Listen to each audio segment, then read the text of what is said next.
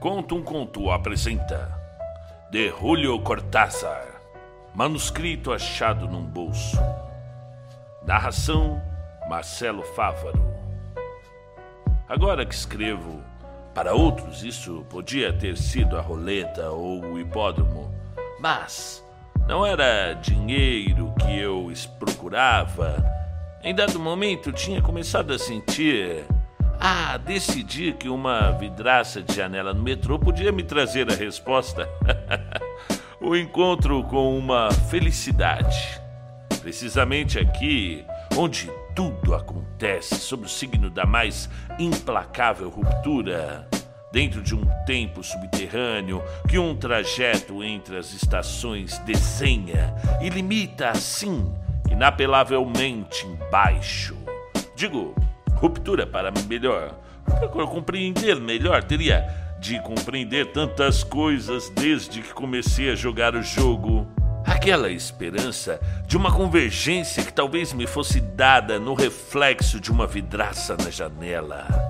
Ultrapassar a ruptura que as pessoas não parecem observar, embora sabe-se lá o que pensam essas pessoas agoniadas que sobem e descem dos vagões do metrô. O que procura além do transporte essa gente que sobe antes ou depois para descer depois ou antes? Que só só coincide numa zona do vagão onde tudo está decidido por antecipação, sem que ninguém possa saber se sairemos juntos, se eu descerei em primeiro lugar, ou esse homem magro com um rolo de papéis se a velha de verde continuará até o fim, se esses meninos descerão agora. É claro que descerão, porque recolhem seus cadernos e suas réguas. Bom, aproximam-se rindo e brincando da porta enquanto lá no canto uma jovem se instala para demorar, para permanecer ainda por muitas estações no assento, enfim, livre e aquela outra moça imprevisível. Ana era imprevisível. Mantinha-se muito tesa contra o encosto no assento da janela. Já estava lá quando subi na estação. Etienne Marceau e um negro abandonou o assento em frente. E ninguém pareceu interessar, e eu pude escorregar com uma vaga desculpa por entre os joelhos dos dois passageiros sentados nos assentos externos e fiquei Fiquei defronte de Ana e quase em seguida, porque tinha descido ao metrô para jogar mais uma vez o jogo, procurei o perfil de Magran e no, no reflexo da vidraça da janela e pensei que ela era bonita, que eu gostava do seu cabelo preto com uma espécie de asa breve que penteava em diagonal a testa. Não é verdade que o nome de Magro ou de Ana viessem depois, ou que sejam agora uma maneira de diferenciá-las por escrito, coisas assim eram decididas instantaneamente pelo jogo. Quero dizer que, de maneira alguma, o reflexo na vidraça da janela podia chamar-se Ana, assim como também não podia chamar-se Magro ou a jovem sentada a mim sem me olhar com os olhos perdidos no fastio daquele interregno em que todo mundo parece constar uma área de visão que não é a circundante, salvo as crianças que olham fixo e em cheio para as coisas, até o em que eles ensinam a situar-se também nos interstícios, a olhar sem ver, com aquela aquela ignorância cortês de toda a presença vizinha, de todo contato sensível, cada qual instalado em sua bolha, alinhado entre parênteses, cuidando em manter o mínimo de espaço entre joelhos e cotovelos alheios, refugiando-se no François ou em livros de bolso, embora quase sempre como Ana, uns olhos se situando no oco entre o verdadeiramente observável, naquela distância neutra e estúpida que ia de minha cara à do homem concentrado no fígaro.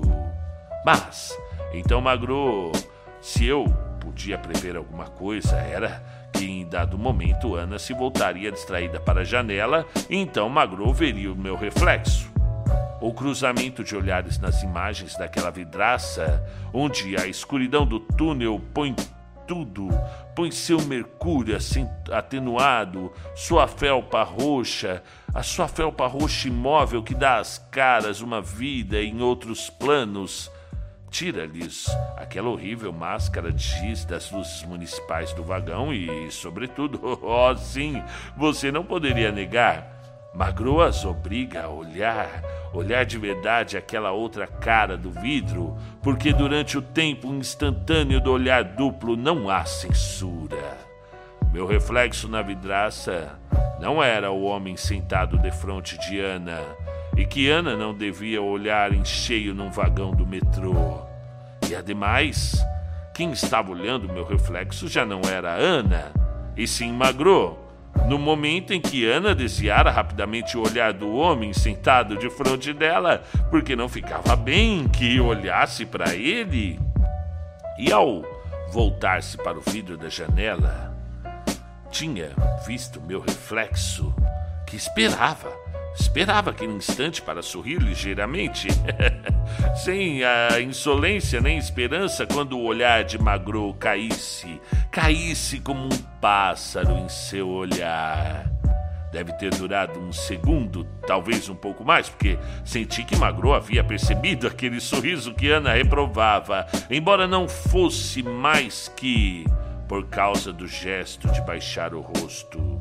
De maneira vagamente o fecho de sua bolsa de couro vermelho, e era quase justo continuar sorrindo, se bem que Magro já não me olhasse, porque, de alguma maneira, o gesto de Ana acusava meu sorriso. Seguia, sabendo, e já não era necessário que ela ou Magro olhassem para mim aplicadamente, concentradas na miúda tarefa de experimentar o fecho por baixo, o fecho da bolsa vermelha. Assim, assim foi com Paula, com Ofélia e com tantas outras que se tinham concentrado na tarefa de verificar um fecho, um botão, a dobra de uma revista. Mas, mais uma vez, mais uma vez foi o poço. Foi o poço onde a esperança se enredava com o temor, numa intensa cãibra de aranhas até a morte onde o tempo começava a latejar como, como um segundo, um segundo coração no pulso do jogo. Desde esse momento, cada estação do metrô era uma trama diferente do futuro, porque o jogo decidira daquela maneira. O olhar de Magro e o meu sorriso o recuo instantâneo de Ana, a contemplação do fecho da bolsa, eram a abertura de uma cerimônia que um belo dia começara a celebrar contra tudo, contra tudo quanto fosse razoável. Preferindo os piores desencontros às correntes estúpidas de uma casualidade cotidiana. Explicá-lo não é tão difícil, mas jogá-lo tinha muito de combate às cegas trêmula suspensão coloidal, na qual todo o itinerário erguia uma árvore de imprevisível recurso. Um plano do metrô de Paris define, em seu esqueleto mondrianesco, em seus galhos vermelhos, amarelos, azuis, pretos, uma vasta, porém limitada superfície de subentendidos pseudópodes. E aquela árvore está viva 20 horas, 20 em cada 24 uma seiva atormentada a percorre com finalidades precisas, a que desce em Chaleté ou em Valgirar, ou aqui em Odeon, muda para continuar até La Motte Piquet.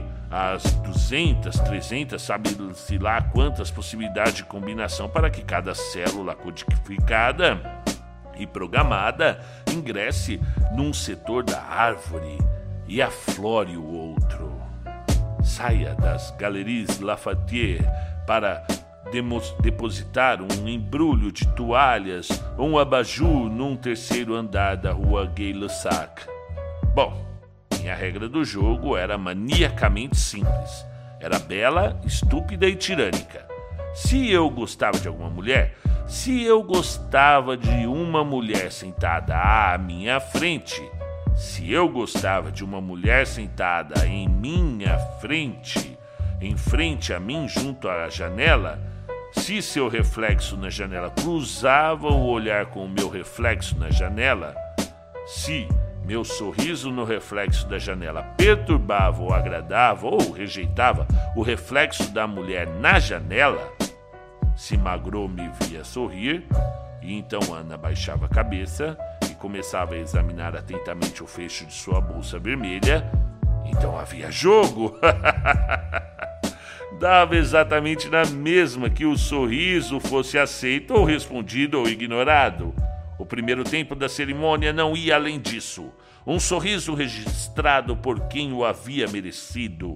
Então começava o combate no poço as aranhas no estômago, à espera com seu pêndulo de estação em estação. Lembro-me de como acordei naquele dia. Agora eram Magro e Ana. Mas uma semana atrás tinha sido Paula e Ofélia. A moça loura descera numa das piores estações, Montparnasse Bienvenue, que abre sua hidra mal cheirosa às máximas possibilidades de fracasso. Minha conexão era com a linha da Porte de Vanves e, quase em seguida, no primeiro corredor, compreendi que Paula, que Ofélia, tomaria o corredor que levava à conexão de Marie Desse. Impossível fazer alguma coisa, só olhar para ela pela última vez no cruzamento dos corredores, vê-la afastar-se, descer uma escada a regra do jogo era aquela: um sorriso na vidraça da janela e o direito de seguir uma mulher e esperar desesperadamente que sua conexão coincidisse com a descida por mim antes de cada viagem. E então, sempre até agora, vê-la tomar outro corredor e não poder segui-la, obrigado a voltar ao mundo de cima e entrar num café e continuar vivendo até que, pouco a pouco, horas ou dias ou semanas, a sede de novo reclamando a possibilidade de que tudo coincidisse eventualmente. Mulher e vidraça da janela. Sorriso aceito ou rejeitado. Conexões de trens. Então, finalmente sim. Então, o direito de aproximar-se e dizer a primeira palavra. Espessa de tempo estancado de interminável pilhagem no fundo do poço, entre as aranhas da cãibra. Agora entrávamos na estação de Saint-Sulpice e alguém do meu lado se levantava e iria embora. Também Ana ficara, ficava sozinha diante de mim. Deixara de olhar a bolsa e uma ou duas vezes seus olhos me varreram distraidamente antes de desperderem no anúncio de temas que se repetia nos quatro cantos do vagão. Magro não. Magro não tinha voltado a olhar para mim na janela, mas aquilo provava o contato. Seu latejar sigiloso.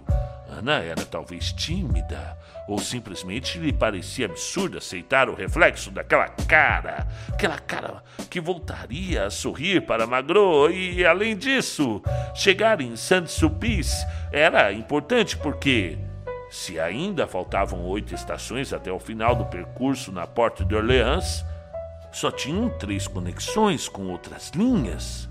E só se Ana descesse numa daquelas três, me restaria a possibilidade de coincidir. Quando o trem começava a frear em Saint-Placide, olhei e olhei para Magro, procurando-lhe os olhos que Ana continuava encostando suavemente nas coisas do vagão, como que admitindo que Magro não olharia mais para mim? Que era inútil esperar que voltasse a olhar o reflexo que a esperava para sorrir-lhe? Não desceu em Saint Placide. Soube-o antes o que o trem começasse a frear. Existe, uh, existe um esse preparativo do viajante, sabe? Sobretudo das mulheres, que nervosamente verificam embrulhos, atam o casaco ou olham de lado ao levantar-se, evitando os joelhos daquele instante em que a perda da velocidade trava e estonteia os corpos. Ana repassava vagamente os anúncios da estação. A cara de Magro foi se apagando sobre as luzes da plataforma e não pude saber se tinha voltado a olhar para mim. Também Meu reflexo não teria sido visível naquela maré de neon entre e os anúncios fotográficos de corpos entrando e saindo. Se Ana descesse em Montparnasse Bellevue, é, minhas possibilidades eram mínimas. Como não me lembrar de Paula? De Ofélia, na verdade. Lá onde uma possível conexão quádrupla estreitava qualquer previsão e entretanto, no dia de Paula, de Ofélia, tivera certeza absoluta de que coincidia, de que coincidiríamos até o último momento. Até o último momento, caminhava a três metros daquela mulher lenta e loura que parecia vestida de folhas secas e sua bifurcação à direita me envolvera a cara como uma chicotada. Por isso agora, Magro não. Por isso o medo de novo, podia ocorrer abominavelmente em Montparnasse Bellevue, e a lembrança de Paula de Ofélia, as aranhas do poço, contra a miúda confiança em que Paula, em que Magro. Mas ninguém pode contra aquela ingenuidade que nos vai deixando viver. Quase imediatamente disse comigo mesmo que talvez Ana, que talvez Magro, não descesse em Montparnasse Bellevue e, mas em uma das outras estações possíveis, que talvez não descesse nas intermediárias, onde não me era dado segui-la, que Ana, Magro, não desceria em Montparnasse Bellevue, e não desceu. Porque que não desceria em Vaven, e não desceu. Que talvez descesse em Raspail, que era a primeira das duas últimas possíveis, e quando não desceu e eu soube que só restava uma estação na qual podia segui-la contra as três sinais em que tudo já dava na mesma, procurei de novo os olhos de Magro na vidraça da janela. Chamei-a de um silêncio e de uma imobilidade que deveriam chegar até ela como uma exigência, como um marulho. Sorri-lhe com o sorriso que Ana já não podia ignorar que Magro tinha de admitir, embora não olhasse para o meu reflexo açoitado pelas meias luzes do túnel desembocando em Derfer Rochot. Mas, talvez, o primeiro golpe dos freios tenha feito tremer a bolsa vermelha nas coxas de Ana. Talvez só o tédio lhe mexesse a mão até a mecha preta que atravessava sua testa.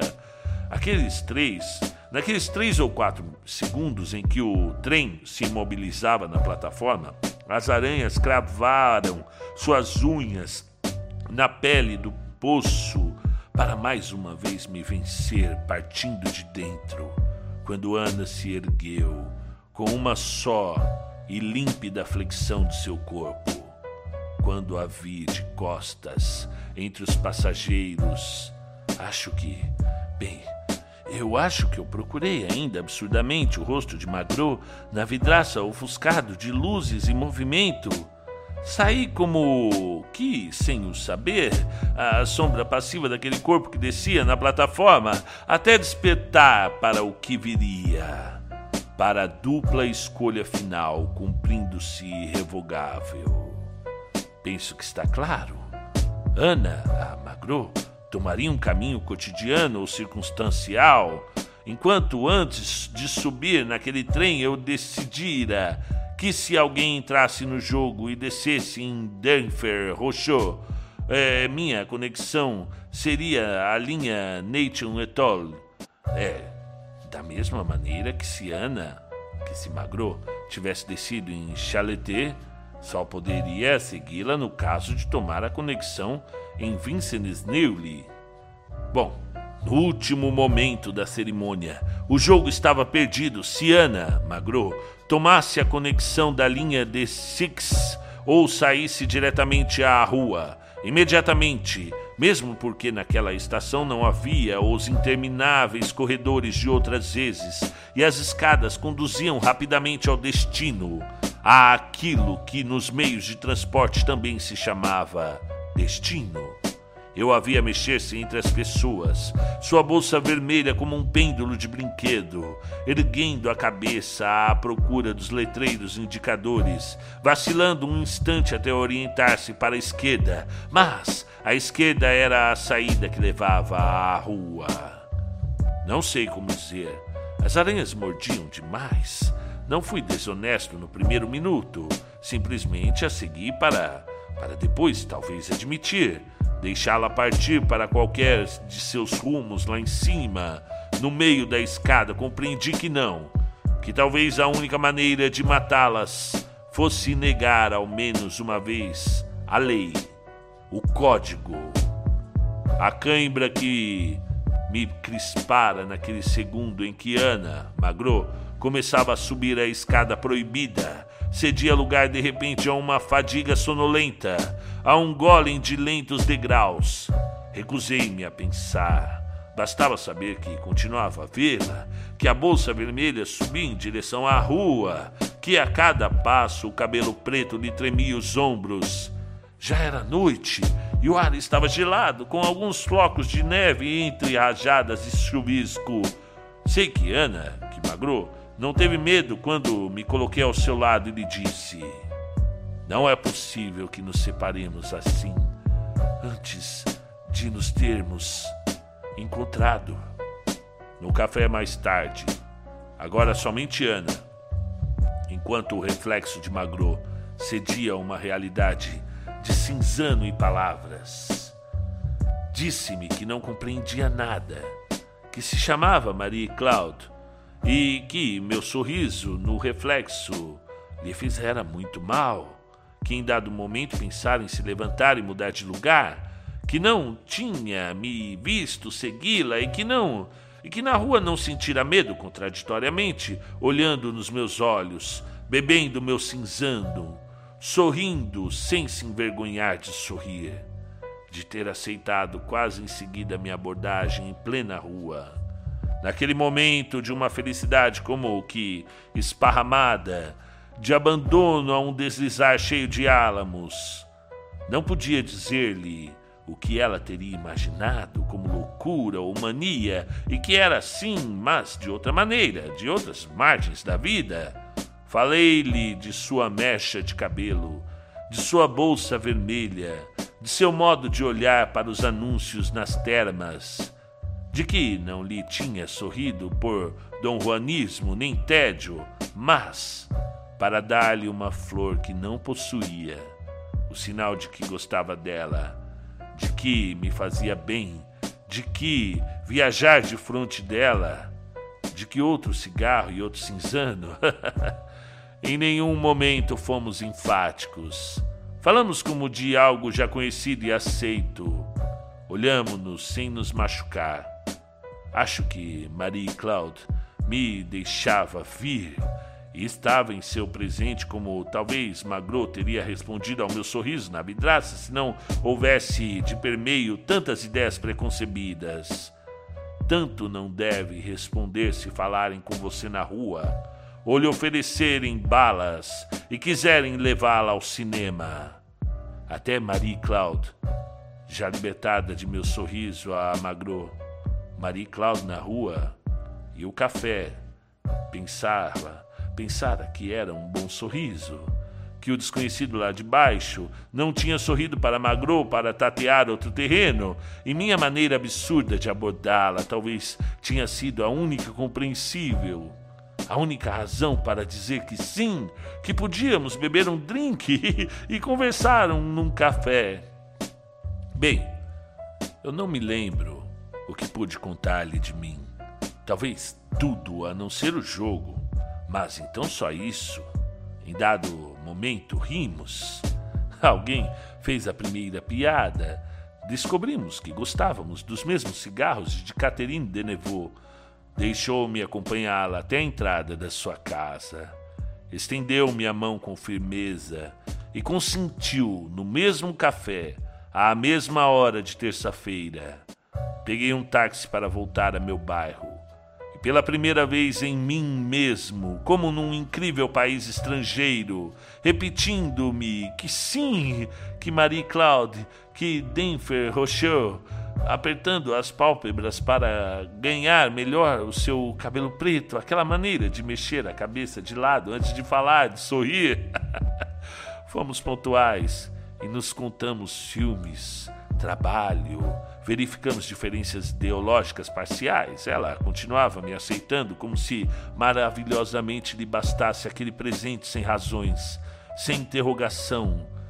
Nem parecia perceber que qualquer imbecil a teria tomado por fácil ou tola, acatando inclusive que eu não, não tratasse de compartilhar o mesmo banco de um café, que no percurso da rua Front de Vaux não lhe passasse o braço pelo ombro no primeiro sinal de uma intimidade que, a sabendo quase só, uma irmã mais moça, muitas vezes ausente no apartamento do quarto andar, não lhe pedisse para subir. Se de alguma coisa não podia desconfiar, era das aranhas. Tínhamos encontrado. Tínhamos nos encontrado três ou quatro vezes sem que mordessem, imóveis no poço, e esperando até o dia em que soube, como se não tivesse sabido o tempo todo. Mas, às terças-feiras, chegar ao café, imaginar que Marie-Claude já estaria lá, ou vê-la entrar com seus passos ágeis, sua morena recorrência que lutara inocentemente contra as aranhas outra vez acordadas, contra a transgressão do jogo que só ela tinha podido defender apenas me dando uma breve mole na mão, somente aquela mecha de cabelo que passeava por sua testa. Em dado momento deve ter percebido. Ficou calado olhando para mim, esperando já era impossível que não me delatasse o esforço para fazer durar a trégua, para não admitir que voltavam pouco a pouco, apesar de Marie Claude, contra Maria Claude, e que não podia compreender, que ficava calado olhando para mim, esperando beber e fumar e falar-lhe, defendendo até o fim o doce interregno de sem aranhas, saber de sua vida simples e com horário, irmã, estudante, alergias. Desejar tanto aquela mecha preta que lhe penteava a testa, desejá-la como um término, como realmente uma estação no último metrô da vida. E então o poço, a distância de minha cadeira àquele banquinho em que nos teríamos beijado em que minha boca teria bebido o primeiro perfume de Marie-Claude antes de levá-la abraçada até sua casa, subir aquela escada, despir-nos finalmente depois de tanta roupa e tanta espera. Então lhe disse: Lembro-me do muro do cemitério e de que Marie-Claude encostou-se nele e me deixou falar com o rosto perdido no musgo quente, o musgo quente de seu casaco. Quem sabe se minha voz lhe chegou com todas as palavras, se foi possível que compreendesse. Disse-lhe tudo, cada detalhe do jogo, as improbabilidades confirmadas desde tantas Paulas, desde tantas Ofélias, perdidas no fim de um corredor, as aranhas em cada final. Chorava. Sentia a tremer contra mim, embora continuasse me agasalhando, sustentando-me com tudo, todo o seu corpo encostado nos no muro dos mortos. Não me perguntou nada. Não quis saber porque nem desde quando não lhe ocorreu lutar contra uma máquina montada por toda a vida a contrapelo de si mesma, da cidade e suas palavras de ordem. Somente aquele choro, ali, como um animalzinho machucado, resistindo sem força ao triunfo do jogo à dança exasperada das aranhas no poço. Na porta da sua casa, disse-lhe que nem tudo estava perdido, que dos dois dependia tentar um encontro legítimo. Agora ela conhecia as regras do jogo. Talvez nos fossem favoráveis, dado que não faríamos outra coisa senão nos procurar. Disse-me que podia pedir 15 dias de férias, viajar levando um livro para que o tempo fosse menos úmido e hostil no mundo subterrâneo, passar de uma conexão a outra, esperar-me lendo, olhando os anúncios. Não quisemos pensar na improbabilidade em que talvez nos encontraríamos num trem, mas que não bastava que dessa vez não se poderia faltar ao pré-estabelecido. Pedi-lhe que não pensasse, que deixasse correr o metrô, que não chorasse nunca naquelas duas semanas enquanto eu a procurava, sem palavras. Ficou entendido que, se o prazo se esgotasse sem nos tornarmos a ver, ou só nos vendo até que dois corredores diferentes se separassem, já não faria sentido voltar ao café, à porta de sua casa? Ao pé que. ao pé daquela escada de bairro que uma luz alaranjada estendia docemente para cima, para a imagem de Marie Claude em seu apartamento, em seus móveis, nua e dormindo. Beijei-a no cabelo, acariciei-lhe as mãos. Ela não procurou minha boca, foi se afastando e a vi de costas, subindo outras das tantas escadas que a levavam sem que pudesse segui-las. Voltei a pé para casa, sem aranhas, vazio e lavado, para nova espera. Agora não podiam me fazer nada. O jogo ia recomeçar, como tantas outras vezes, mas só com Marie Claude. Segunda-feira, descendo a estação Cole Rones de manhã, saindo em Max Dormoy em plena noite, na terça-feira, entrando em Crimée, na quarta, em Philippe Auguste, a precisa regra do jogo: 15 estações, nas quais quatro tinha conexões. E então, na primeira das quatro, sabendo que teria de continuar até a linha Sèvres-Montreux, como na segunda teria de tomar a conexão Clichy-Port-Dauphine, cada itinerário escolhido sem uma razão especial, porque não podia existir alguma razão, Marie Claude teria subido talvez perto de sua casa em Denfert Rocheau ou em Corvisart. Estaria trocando em Pasteur para continuar até Fougère.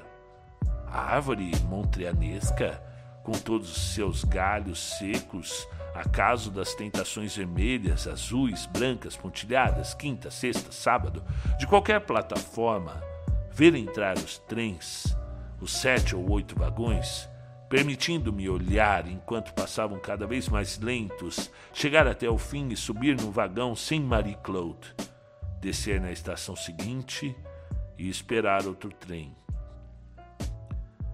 Seguir até a primeira estação para procurar outra linha, ver chegar os vagões sem Marie Claude, deixar passar um trem ou dois subir no terceiro, continuar até o terminal, retornar a uma estação de onde podia passar outra linha. Decidir que só tomaria o quarto trem. Abandonar a procura e subir para comer. Retornar quase em seguida com um cigarro amargo e sentar-me num banco até o segundo, até o quinto trem. Segunda, terça, quarta, quinta, sem aranhas, porque ainda esperava, porque ainda espero nesse banco de estação com esse caderninho em que uma mão escreve para inventar um tempo que não seja só aquela interminável rajada que me proteja em direção ao sábado, no qual talvez tudo terá acabado, em que voltarei sozinho e a sentirei acordar e morder suas pintas enraivecidas, exigindo-me um novo jogo. Outras Marie Claudes outras Paulas, a reinteração depois de cada fracasso, o recomeçar canceroso. Mas é quinta-feira e a estação Chemin Vert, lá fora cai a noite. Ainda se pode imaginar qualquer coisa, inclusive pode não parecer incrível demais que no segundo trem, que no quarto vagão, que Marie Claude, num assento contra a janela, tenha me visto e se levante com um grito que ninguém salvo eu pode escutar assim em plena cara, em plena corrida para saltar do vagão lotado, empurrando passageiros indignados, murmurando desculpas que ninguém espera nem aceita, ficando de pé contra o assento duplo ocupado por pernas e guarda-chuvas e embrulhos, por Marie Claude com seu agasalho cinza contra a janela a mecha preta que no arranco repentino do trem apenas agita com suas, como suas mãos tremem em cima das coxas, num chamado que não tem nome. Que é só isso que agora vai acontecer. Não há necessidade de falar. Não se poderia dizer nada por cima desse muro impassível e desconfiado de caras e guarda-chuvas entre mim e Marie Claude. Restam três estações que fazem conexão com outras linhas. Marie Claude deverá escolher uma delas, percorrer a plataforma, seguir por um dos corredores ou procurar a escada de saída alheia à minha escolha, que desta vez não transgredirei. O trem entra na estação de Bastille e Marie-Claude continua ali. As pessoas descem e sobem. Alguém deixa desocupado o assento ao seu lado, mas não me aproximo.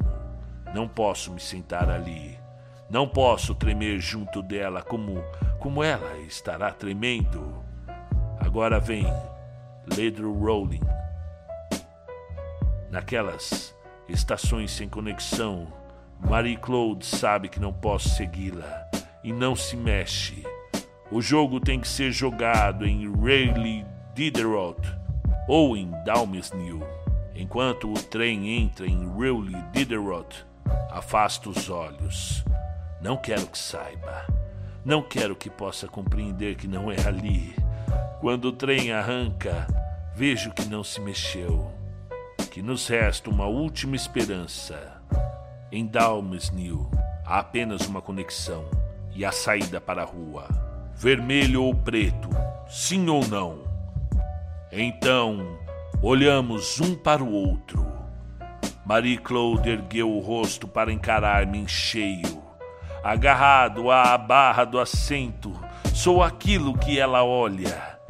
Alguma coisa tão pálida como o que eu estou olhando o rosto sem sangue de Marie Claude, que aperta a bolsa vermelha, que vai fazer o primeiro gesto para levantar-se enquanto o trem entra na estação Dalmesnil.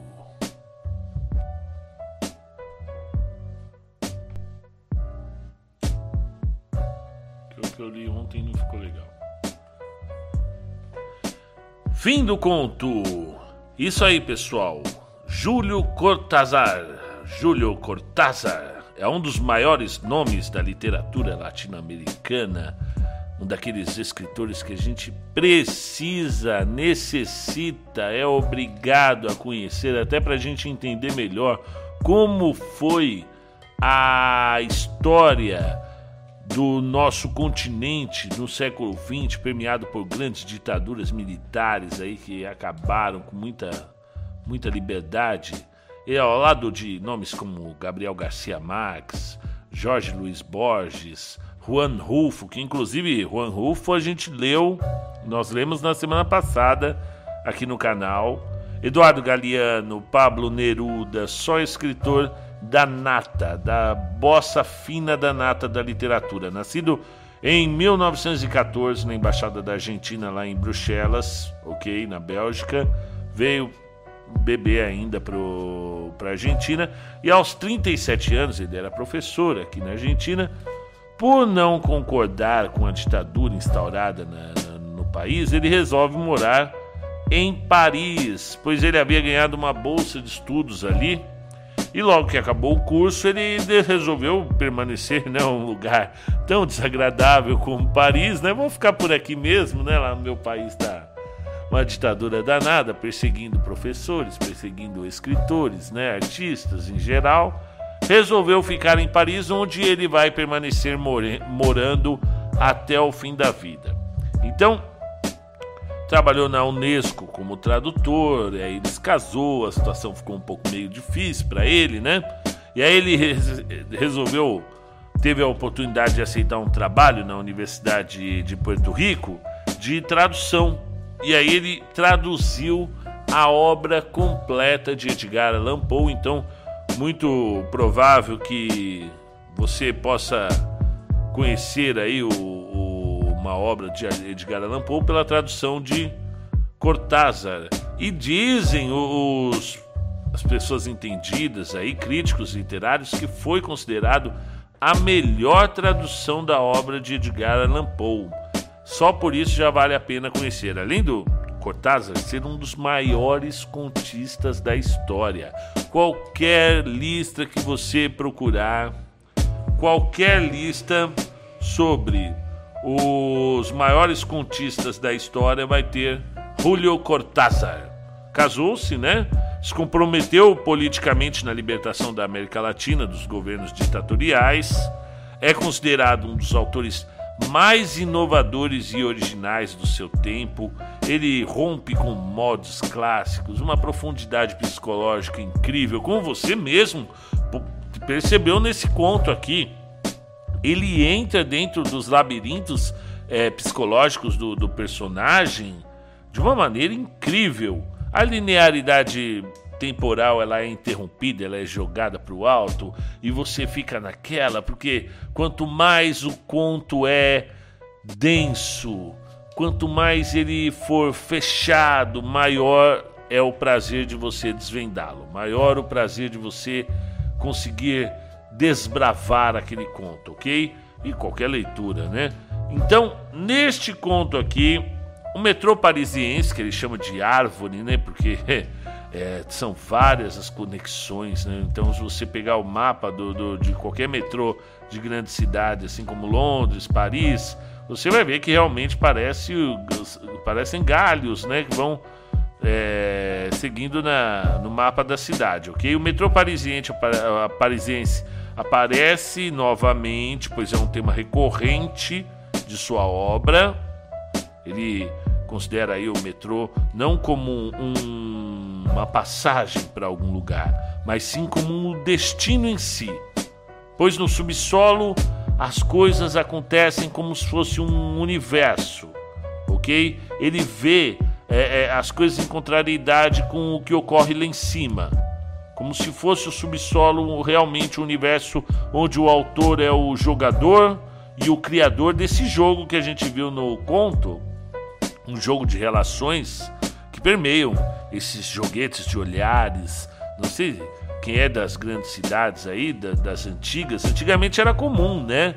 Essa coisa da paquera, não só no, no, no, Você não paquerava apenas em festas, mas de repente, né? No, no, no metrô, no, num ônibus, né? Uma, uma troca de olhares. Hoje em dia, infelizmente, por conta da tamanha violência que ocorre, principalmente contra as mulheres, essa coisa horrível.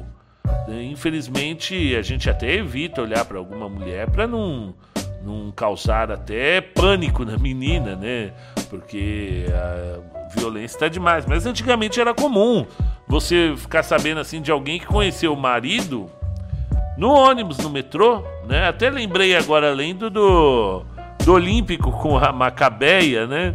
Se conheceram ali no parque andando, né?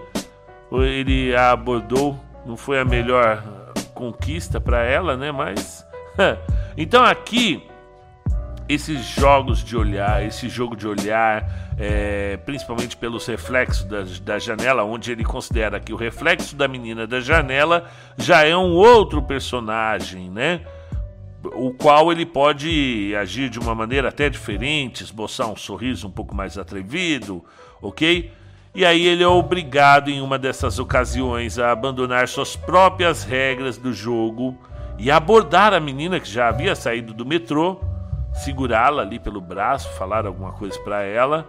E aí eles começaram a, a ter uma relação, se encontraram outras vezes e após algum tempo dessa desse caso, ele se vê obrigado a contar contar para ela esse jogo que ele faz no metrô de olhares e aí ele, a partir do momento que ela fica assustada, horrorizada com a resposta, com, com a revelação, ele propõe então que se eles que eles se conheçam de novo, porque aí você entra toda a questão do destino, do que as relações elas já estão é, escritas em algum tipo de é, realmente de, de, de livro do destino, ok? Então ele propõe que eles se conheçam novamente por acaso, dessa vez, sem marcar, por um determinado tempo, eles, eles combinam de se encontrar por acaso agora, caso isso não ocorra, caso o destino não queira, que eles nunca mais se procurem. E está chegando no último dia que eles se proporam, e nada dele encontrá-la sem querer no metrô. Até que vai chegando o último vagão, o último metrô, naquele último momento, e aí acaba o conto e a gente fica nessa expectativa. Incrível, muito bem escrito, um conto denso, difícil, mas realmente prazeroso para nós conhecermos aí, termos o primeiro contato para quem já é fã, para quem não é. Prazer, Julio Cortázar, um dos maiores escritores do século XX. Aqui no canal Conta um Conto. Até amanhã. Beijo. Tchau.